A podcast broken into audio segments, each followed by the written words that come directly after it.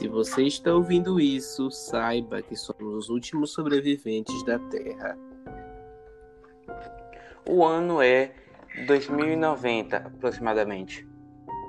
Nós, seres humanos, falhamos com nosso papel. Nós não demos ouvidos à OMS ou outros grupos. Mas tudo foi muito gradativo. Nada da noite para o dia. Primeiramente, em 2030, com o aquecimento global, aumentamos a temperatura da água exponencialmente, destruindo grande parte dos peixes de água fria. E não paramos aí. 80% da África foi destruída em 2039 devido uma superbactéria presente na água não tratada. E mais, o rio Paraguaçu, que nos abasteceu desde os primórdios, hoje é morto e não pode ser recuperado devido a dejetos e agrotóxicos em excesso. Agora nós somos obrigados a comprar água de outras áreas do Brasil. Já em 2040 não tínhamos água doce suficiente para nos abastecer. E a dessalinização era cara demais e não era acessível para todos os itaberabenses. Com tantos problemas, a cidade entrou em colapso e não houveram profissionais para cuidar do saneamento.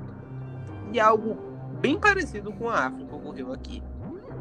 Muitos morreram, pois também os trabalhadores da saúde não estavam por aqui, pois estavam cuidando de outras áreas do estado. As indústrias do ramo têxtil continuaram a despejar lixo de corantes e os rios de toda a Bahia tiveram o mesmo destino do Paraguaçu. Até a água da chuva alcançou níveis absurdos de acidez, nunca antes vistos, e os monumentos da nossa cidade não existem mais. Isso sem contar no excesso de, li de lixo biológico que desde muito tempo já era comum nas afluentes da nossa cidade. Nenhuma parte da cidade tem de fato acesso a um bom saneamento até as classes mais favorecidas tiveram que se conformar com o um mínimo de higiene. Nada disso realmente aconteceu. De fato, não. Mas as chances de ocorrer são absurdamente altas. Porém, nós podemos evitar essa situação. Há várias atitudes para se fazer, e a mínima delas é válida para a causa. Podemos, por exemplo, cobrar de líderes políticos uma melhor coleta de resíduos sólidos, ou pedir por mais ruas e áreas sem esgotos a céu aberto, pois assim iríamos reduzir a idade infantil.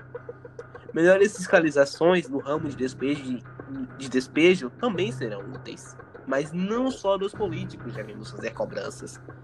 Podemos, por exemplo, nos educar ambientalmente, melhorar nossa parte como cidadãos, e assim esse tipo de coisa não ocorrerá.